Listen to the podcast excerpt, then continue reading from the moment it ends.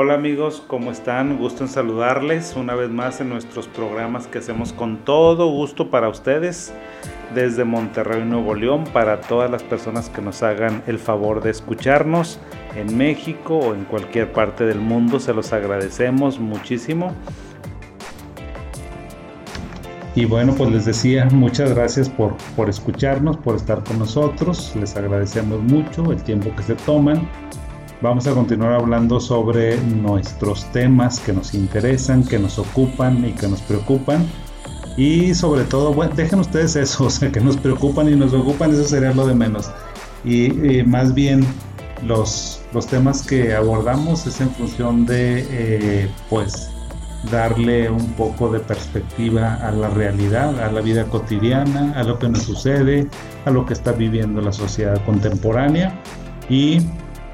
no me dejarán mentir cuando les digo que la verdad es que ha habido un crecimiento exponencial del número de separaciones, del número de divorcio que vemos hoy en día, cifras espeluznantes que no se veían en otros tiempos, no sé cómo estén en algunas en otras partes del mundo, pero pues aquí en México el órgano que se encarga de eh, la estadística sobre diferentes tópicos hace como unos 2-3 años nos eh, comentaba que prácticamente 50 y 50 de las personas que se, eh, se casan, 50% se divorcian y 50% continúan en matrimonio o en unión de la naturaleza que ellos hayan decidido. Entonces, pues bueno, es un problema de salud pública muy importante. Fíjense lo que les digo de salud pública porque la salud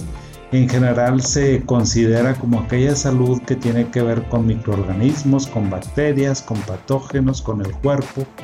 pero nunca pensamos en la salud emocional, nunca pensamos que la psique, que la mente, el comportamiento, nuestras emociones, nuestras pasiones, pues son parte de nuestra salud y que al igual que las bacterias, igual que los virus, tienen un impacto, tienen un impacto en nuestra calidad de vida y en la calidad de vida de nuestro entorno, porque pues cuando uno se, separa, cuando uno se divorcia, pues es un proceso bastante difícil, muy, muy difícil y que involucra a muchas personas. Entonces el tema que vamos a tratar ahora es de hijos de padres divorciados. Más bien es un contexto general, o sea, y este tema lo estamos tocando gracias a la sugerencia de una eh, una persona que nos hace favor de seguir nuestros lives en, Facebook, que nos decía, oye, ¿por qué no hablas sobre ese tema que es tan importante y que a veces no sabemos cómo manejarlo? No sabemos eh, de cuál es la forma más asertiva de decir un comentario, cuándo decir algo, cuándo no decir. Y dije, fíjate, eso es algo interesante, eso me lo había sugerido hace como unas cuatro semanas, pero bueno, no habíamos tenido ni el tiempo, ni el momento, ni el foro, ni el timing,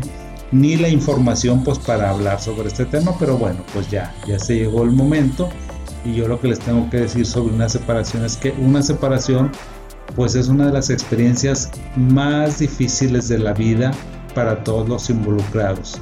Y los involucrados, fíjense lo que les digo, de los involucrados me refiero a papá, mamá, esposo, esposa, pareja pero por supuesto también me refiero a los hijos, que es algo súper importante. ¿Por qué es tan difícil una separación? Porque fíjense que como que nuestra mente, cuando estamos enamorados, cuando estamos en la luna de miel, cuando nos vamos a casar, cuando estamos pensando en vivir con una persona, pues seguramente lo haces porque la quieres mucho, lo quieres mucho, estás enamorado, es la mujer de tu vida, es el hombre de tu vida, tienen muchas afinidades, tienen muchos proyectos en conjunto, muchas, muchas similitudes, son más las eh, convergencias que las discrepancias, ¿verdad? Pero sin embargo, entonces como te casas con esa ilusión, como te unes a una pareja, a una persona con esa ilusión, pues es muy difícil que concibas que se vaya a, o sea, que te vayas a separar. Yo creo que nadie se casa pensando que se va a separar. Eso no creo que esté en la mente de ninguna persona. Si no, no se, no se juntarían, pues para qué te juntas, para que haces un bodón, para que gastas, para que involucras a familias, si no te vas a, a estar permanentemente con él o con ella. Entonces, en la vida como que hay muchas separaciones. Siempre tenemos siempre pensamos que nuestra vida es de ciclos, que es de movimiento y que siempre los ciclos pues tienen un inicio y tienen un final, así es casi casi en todo, pero como que la el matrimonio parecería que se escapa de esa dinámica, porque nosotros cuando nos casamos o que nos unimos con una persona, pues estamos pensando que va a ser permanentemente, porque nos sentimos muy bien, porque tenemos proyectos, porque compartimos eh, este, ilusiones, compartimos muchas cosas, compartimos objetivos, criterios, compartimos hijos, entonces como que puedes concebir que el mundo se te caiga, que se te venga encima, que pierdas la chamba, que a lo mejor te enfermes, o sea, como que para eso uno, pues no es como que estés preparado, sino que de alguna manera tu mente lo puede asimilar, lo puede procesar de una forma diferente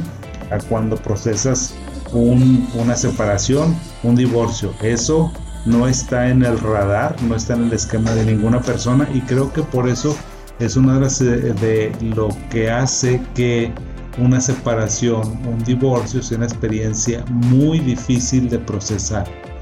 Entonces, eh, ahora, cuando alguien se separa o se divorcia, pues evidentemente que haz de cuenta se te viene una tormenta de sentimientos. ¿Podrías comentarme qué sentimientos tienes tú? O sea, porque los sentimientos creo que son tan amplios, tan vastos, como somos los sentimientos y las pasiones de las personas cada persona puede sentir cosas diferentes.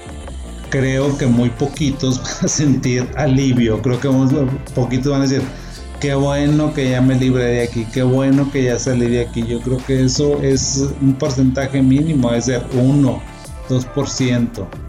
Pero la mayoría de las personas pues tienen unos, una serie de sentimientos muy importantes. Sentimientos que van desde una variedad como de mucho enojo, de ira, de coraje, de irritabilidad, de confusión, de miedo también, de miedo a la incertidumbre, de miedo a lo que va a pasar. También te acompañan sentimientos de tristeza, sentimientos de desánimo, sentimientos de minusvalía, sentimientos de fracaso, mucha tristeza, de repente muchos eh, sentimientos de enojo. Ahora, esta no es una situación así como que se mantenga siempre estable, o sea, la verdad es que es muy ondulante y los sentimientos que tú vayas presentando y desarrollando a lo largo de este proceso, que es un proceso continuo, pues son súper variados. Entonces, está bien si tú de repente estás un día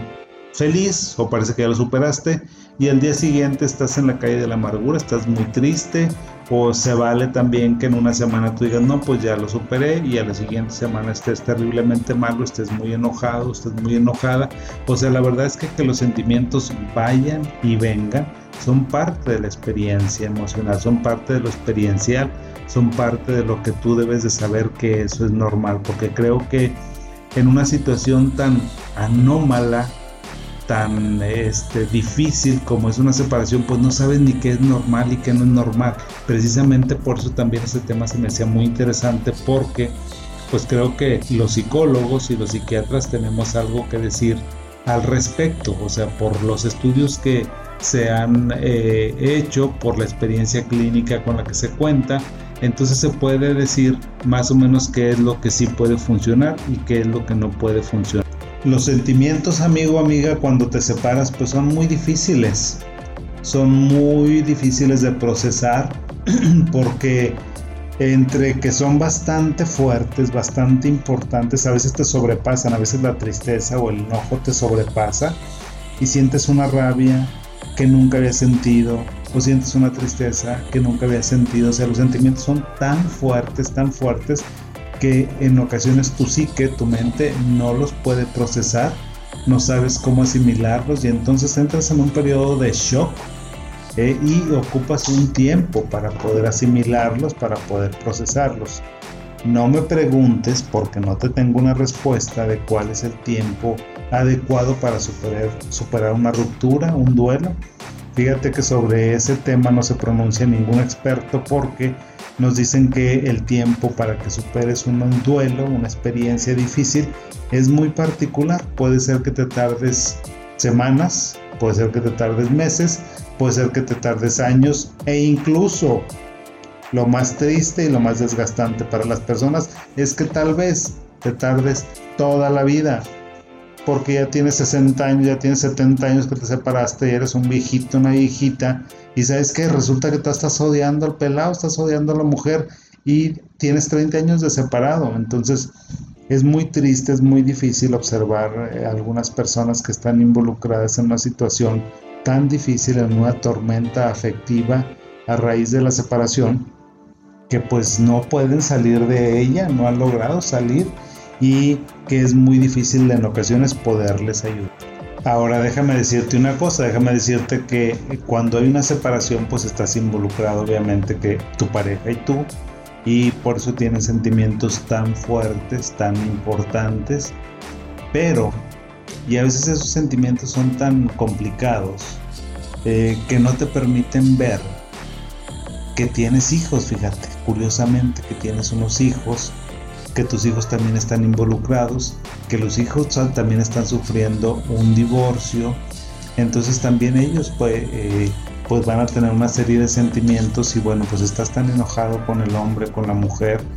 que en ocasiones no te permites eh, sentir, observar la realidad de tus hijos. Eso hasta cierto punto es normal, vamos a tratar de que no nos pase tanto, porque pues bueno, el instinto de paternaje y de maternaje es un instinto muy fuerte y siempre nos protege y nos ayuda aún de nuestras propias vivencias, de nuestros propios sentimientos. ¿Cuántas veces, dímelo,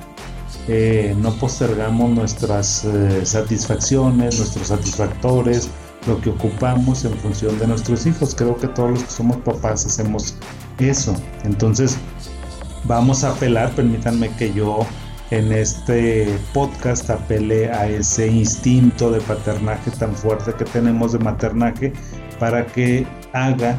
o que pueda contrarrestar en, algún, en alguna medida, en algún sentido, pues lo que tú estás pasando, lo que estás viviendo, ¿verdad? Entonces, bueno, pues miren, todos somos humanos, todos sentimos, o sea, yo no me, me extraño, a mí no me da miedo que te sientas muy mal, que estés muy triste, no, no, no tengo ningún problema en que vengas conmigo a, al consultorio, que vayas con un psicólogo y le digas, ¿sabes qué? Le dije estas cosas a mi hijo, a mi hija que no debía haberle dicho, ¿sabes qué? No me di cuenta que estaba pasando esto con mi hijo porque yo me sentía muy mal. Ok, eso es que bueno que lo expresas, pero lo importante de expresar algo es que te das cuenta, tienes conciencia, lo asumes y lo trabajas. O sea, para eso es la conciencia activa para que observes los errores que siempre tenemos como humanos, que siempre cometemos, pero pues para que vayamos adelante, para que nos movamos y para que estos errores sean los menores y que asumimos que nuestros hijos también están viviendo el divorcio y por lo tanto también pues están sufriendo y que nos necesitan de una manera muy importante. Tengo que decirles, o sea, tengo que eh, pues apelaré a, este instinto de paternaje, de maternaje, porque los niños también se van a sentir igual que los adultos o más que los adultos, conmocionados, inseguros, enojados, van a tener un cúmulo de sentimientos que no van a saber cómo procesar, se van a sentir culpables. Hagan de cuenta que casi todos los sentimientos que tiene el cónyuge son los mismos sentimientos que va a poder, que va a tener esa persona, o sea, que va a tener a lo mejor los hijos. Todos los sentimientos, si tú te sientes culpable, a lo mejor tu hijo en algún momento se va a sentir culpable. Si tú tienes miedo al futuro, también tu hijo. Si tú tienes incertidumbre, imagínate que todos, o sea, si, si te es difícil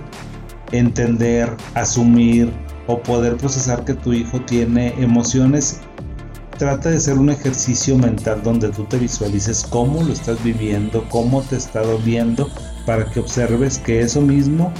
va a sucederle a tu hijo y pues lo más importante es que no quisieras que la pasara tan mal o que le sucediera tanto. Entonces esos mismos sentimientos que tú tienes son los que tiene él de,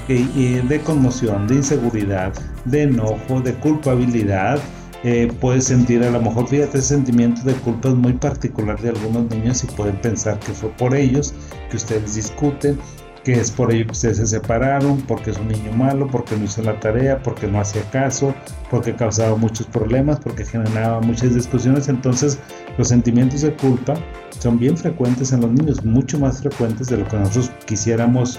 eh, que sucediera y aparte también mucho más frecuentes de lo que los mismos niños están dispuestos a compartirnos que se sienten de esa manera.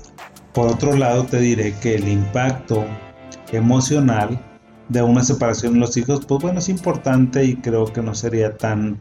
eh, en un momento dado, tan difícil de, poder suponer o asumir, o sea, lo, lo, podemos dar como por descartado, pero sin embargo hay otras manifestaciones, hay otras manifestaciones que pueden ser eh, manifestaciones eh, socioemocionales, como cuáles a lo mejor tener que los niños tengan problemas de conducta, que tú lo ves que tiene un bajo rendimiento académico o laboral si es que ya estaba trabajando, que tiene una regresión en su maduración socioemocional si es un niño pequeñito, te vas a dar cuenta que a lo mejor no mojaba ya la cama y ahora la vuelve a mojar, eh, que si el niño ya no estaba mordiendo en el colegio, ahora vuelve a morder, que empiezas a tener eh, quejas, reclamos de eh, las escuelas por la conducta de tu hijo, eso como que darlo por descartado espéralo para qué, para que estés preparado, para que estés preparada de cómo vas a asumir, o sea, desde qué perspectiva vas a asumir esta, esta, esta posición que es tan importante para ellos, hasta donde sí y hasta donde no. Entonces, pues los niños tienen un sinfín de, de formas en que nos van a manifestar sus problemas y tenemos que estar atentos. Creo que quien mejor conoce a tu hijo, a tu hija, eres tú cuando tú inmediatamente sabes con alguna mirada, con algún gesto, lo que le está sucediendo y pues ahí te los encargo para que estés muy al pendiente de y como el foco de este podcast pues son los hijos de papis que se separaron de papás divorciados pues entonces déjame decirte algunas cosas que estuve recopilando de la información que revisamos es cómo le puedes ayudar a tu hijo que si decirles y que no decirles a tus hijos. Sé que es bien difícil, la verdad es que, oye, así como yo lo platico, créanme, eh, cada vez que yo estaba leyendo que decían los expertos, ¿sabes qué? Necesitas hacer esto, necesitas estar calmado. Yo decía, pero pues ¿cómo puedes uno estar calmado? O sabes que necesitas ser muy asertivo, pues ¿cómo si no sé ni lo que me está sucediendo? Entonces yo te entiendo, o sea, te entiendo que tú estés pasando por tu propia realidad, que te estén invadiendo tus propios sentimientos, pero vamos a hacer todo lo posible por abstraernos de nosotros mismos y ver cómo le ayudamos a nuestro hijo, a nuestra hija. Eh, si quieres ayudarle a tu hijo, por favor, no le digas cosas malas del cónyuge. Eso es lo más frecuente pero yo creo que un 80%, eh, un 80% de las parejas cometen este gravísimo error de estarle diciendo cosas malas del cónyuge, de estarlo criticando, de estar señalando sus errores, de estar diciendo lo malo o lo mala que es. Eso es lo peor que le puedes hacer a un hijo y eso yo creo que lo hace como el 80% de las parejas y lo entiendo yo entiendo que estés tan enojado, que estés tan dolido, que estés tan decepcionado de esa persona, que pues obviamente no vas a tener nada bueno que decir de, él. Sin embargo, quiero por favor que respires hasta mil, que hagas de tripas corazón y que pienses que cada vez que tú criticas al papá, estás, no estás criticando a tu esposo, a tu ex esposa, a tu expareja, no, estás criticando a su papá estás criticando a tu mamá y yo te diría, a ver, ¿cómo te sientes tú cuando te dicen, oye, tu papá es un borracho, tu papá es un desobligado, es un mujeriego, tu papá no sirve para nada, tu o sea, ¿tú cómo te sentirías? Yo me pondría de uñas, o sea, me pondría muy enojado de que alguien esté criticando, le esté diciendo cosas malas a mi papi o a mi mami. Entonces yo creo que tú también, amigo o amiga, te sentirías de esa manera, de tal forma que si tú no te gusta que critiquen a tu papá, que digan cosas malas de tu papá, de tu mamá, por favor no hagas eso con tu hijo, no le digas cosas malas de su papá. ¿Y por qué te pido que no le digas cosas malas, que no lo critiques, que no lo juzgues, que no lo devalúes, que no lo descalifiques. ¿Por qué no debes hacer eso? Porque por, varios, por varios motivos. El primero es porque ese hombre o esa mujer no dejan de ser un modelo a seguir para tu hijo, para tu hija. Finalmente, ¿cómo va a ser tu hijo? Pues por lo general va a ser como eres tú, como es mamá o como es papá. Entonces, no quieres que tu hijo sea como tu expareja, no quieres que tu hija sea como tu exmujer, entonces no lo critiques. Y aparte de eso, aparte de que no lo debes hacer porque no tienes que devaluar esa figura tan importante para tu hijo, también piensa que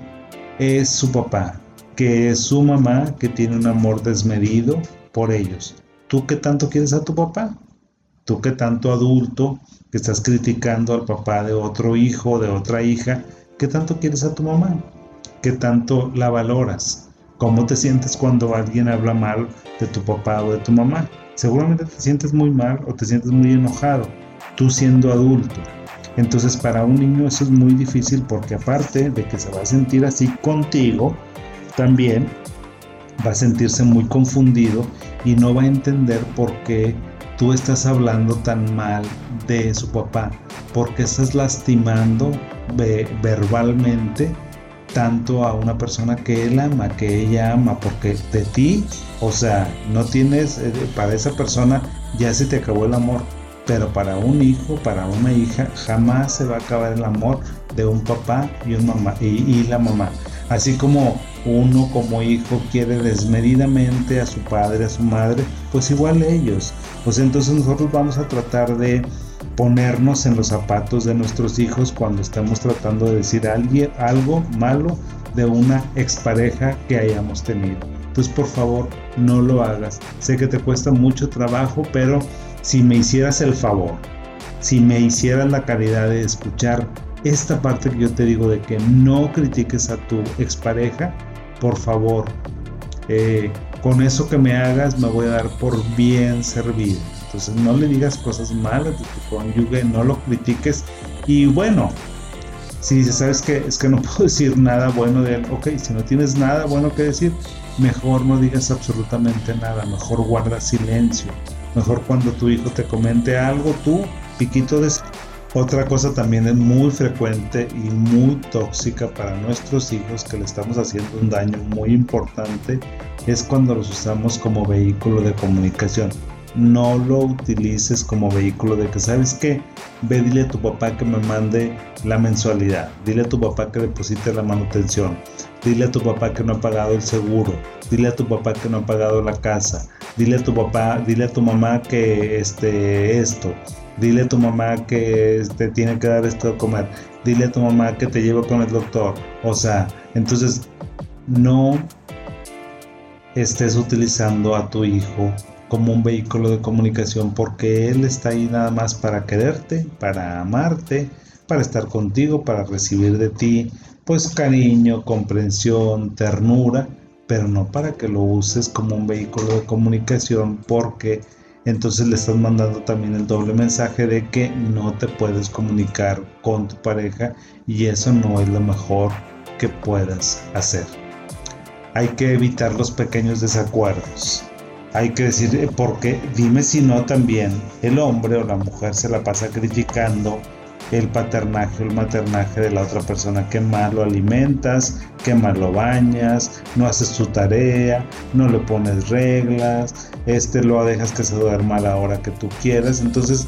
como que se vuelve un rosario de quejas y quejas y quejas y a veces son desacuerdos que no llegarían a mayores. O sea, vas a tener que lidiar tanto con tu expareja, vas a tener que platicar tanto que hay pequeños desacuerdos que se tienen que dejar pasar. Llámalo como tú quieras, o sea, hazte de la vista gorda, no los veas, evítalos, sácales la vuelta, lo que tú quieras. ¿Para qué? Para que puedas tener energía para los grandes acuerdos que sí va a ser muy importante los expertos recomendamos que se ponga la vista en el horizonte y no en el aquí en el ahora. Si este tu esposo, si tu ex esposo llevó al huerco a comprar de comida y eso no se estira en la casa porque eso es como un premio para la familia y resulta pues que lo llevó a cenar a comer cuando lo tenías castigado. Pues, a lo mejor pasa por alto un poco ese tipo de cosas porque te tienes que poner de acuerdo con él. Entonces hay que eh, evitar este tipo de situaciones, también hay que evitar culpar al hombre o a la mujer o sea, si está, si a ti te toca este fin de semana, evita que no, pues es que tu mamá me corrió de la casa, no es que tu papá me fue infiel, no es que tu papá me maltrataba, no es que tu papá me dio dinero, no es que tu papá esto, tu mamá el otro. O sea, evita hacer eso porque lo único que vas a hacer es dañar y eh, contaminar la mente de tu hijo. Y en nada le va a ayudar porque finalmente si te fue infiel, finalmente si te corrió de la casa, no te corrió de la casa, pues qué tiene que ver eh, que tiene que ver un hijo en esas circunstancias. Entonces no hay que ayudarlo, no hay que hacer eso con, con, con los hijos, hay que evitar culpar a la pareja. También otra cosa muy importante que tenemos que hacer es que los ayudemos a nuestras criaturas a que expresen sus sentimientos. O sea, dígale, diles, por, diles frases como que tú los entiendes, que tú sabes por lo que están pasando, que es un momento muy difícil, que es una temporada difícil, de expresarles que no tienen la culpa ellos. Trato también siempre de expresarles que los quieres muchísimo, abrázalos, diles que pase lo que pase, pues tu amor, tu cariño, eh, no van a cambiar para ellos absolutamente para nada, porque también los hijos se vuelven muy endebles y se preguntan si lo seguirás queriendo o no lo seguirás queriendo, seguirás estando ahí, no seguirás estando ahí, estarás al pendiente de sus cosas o no estarás al pendiente de tus cosas. O sea, si tú supieras todo lo que los niños, todo lo que los jóvenes, los jóvenes, eh, los adultos jóvenes piensan cuando hay una ruptura, te sorprenderías de ver la cantidad tan grande de cosas que ocupan y preocupan su mente. También es muy importante que tratemos de dar estabilidad, que mantengamos esa, eso, esas pequeñas cosas de la cotidianidad que nos hacen que estemos bien, como pues estos son las rutinas, las cosas que nos dan estabilidad, que hagas lo cotidiano, que te levantes a la misma hora, que hagas tus tareas, tus alimentos, el tiempo disponible para que veas televisión, para que veas algo en tu celular, para que platiques con tus amigos, con tus amigas. Bueno, pues yo creo que esa estructura se tiene que tratar de preservar y también, pues evidentemente que hay que aceptar que va a haber algunas cosas que van a cambiar. O sea, eso no tenemos por qué asustarnos, eso hay que asumirlo como tal. O sea, hay que decir que eso va a pasar y que no hay problema, o sea, que no hay problema y que estamos como preparados para que eso suceda, o sea, tienes que también como que ser flexible, porque si te ve, o sea, evidentemente que todo cambie, tal vez vaya a cambiar el entorno, tal vez te vayas a tener que ir de casa, tal vez vayas a tener que compartir la casa con alguien más, tal vez vayas con tu papá o con tu mamá y resulta que ya tiene una pareja o que está saliendo con alguien más, que está recibiendo su vida. Eh, a lo mejor la casa que tenías es muy cómoda y ahora pues ya no, tal vez ya no tengas tu espacio mientras se va adaptando la casa para recibirte. Entonces hay una serie de cambios para lo cual tenemos que ser flexibles, o sea, hay que aceptar que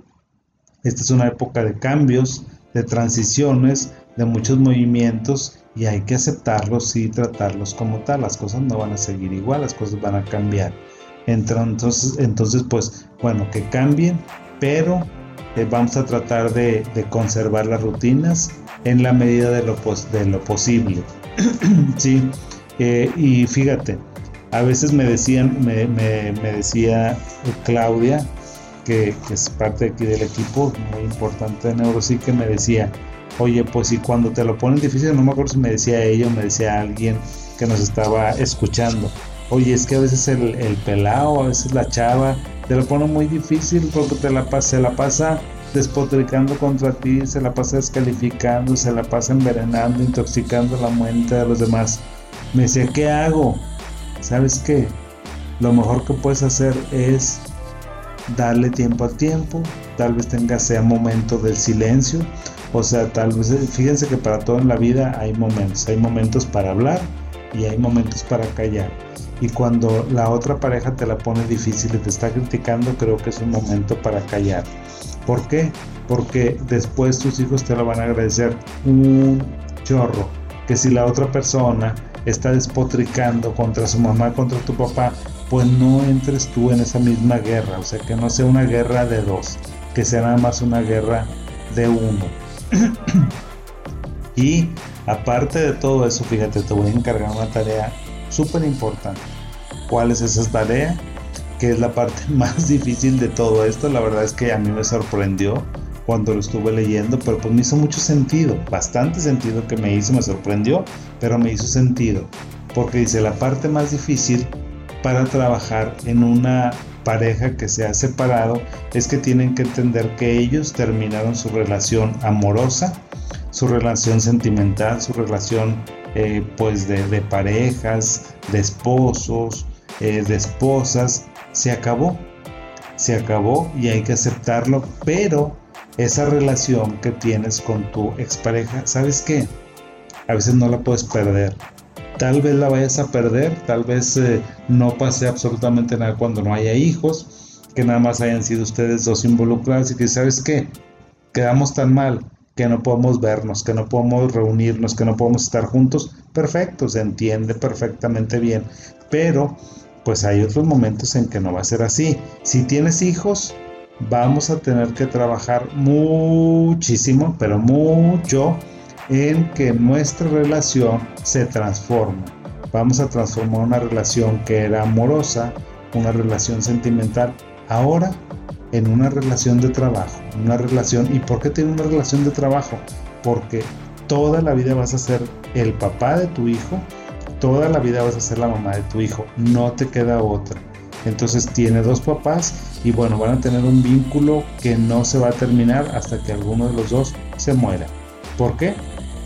Porque los une su hijo. Entonces hagan de cuenta que su hijo está en medio, tú estás en un lado, y, o alguien está a la diestra y alguien está en la siniestra, de tal forma que pues van a ser, bueno, una unidad con características diferentes, entonces vas a tener que construir muy importantemente, con mucha paciencia, con mucha sabiduría, una alianza de trabajo, una relación de trabajo, sabes que, oye, donde nos pongamos de acuerdo para las cosas importantes, para las escuelas, para este si llevamos a, a, los niños al tratamiento, qué tipo de tratamiento, oye le damos alguna compensación o le damos alguna compensación, le damos un gadget, le ponemos un castigo, no le ponemos un castigo, o sea, cómo le hacemos con ese tipo de cosas, o sea, eso es algo que permanentemente va a tener que estar yendo y viniendo entre papá y mamá, entre las parejas, entonces todo el tiempo lo vamos a tener, así que por favor, quédate pensando en, de todo lo que te dije que a mí me parece que todo es súper importante, por favor, quédate pensando en esto. Construyeme, trabájame en construir una relación de trabajo. Olvídate de tu relación pasada. Y lo otro, no hables mal de tu pareja. Y bueno, pues son muchos temas, la verdad es que son muchos horizontes en, este panorama, pero pues vamos a, eh, espero que hayamos abordado de alguna manera, aunque sea muy general, todo esto que está en medio, que confluye en una separación, en un divorcio. Y pues bueno, no me resta más que agradecerles la gentileza de que estén conmigo, de que me hagan favor de escucharme. Y lo más importante, o sea, creo que lo que ustedes más me ayudarían a mí, por favor, es eh, dándome su retroalimentación, comentándome qué les parecen los podcasts o bien eh, sugiriéndome algún tema que les gustaría que abordáramos y con todo gusto lo hacemos. Les mando un saludo, que tengan bonita semana y hasta luego.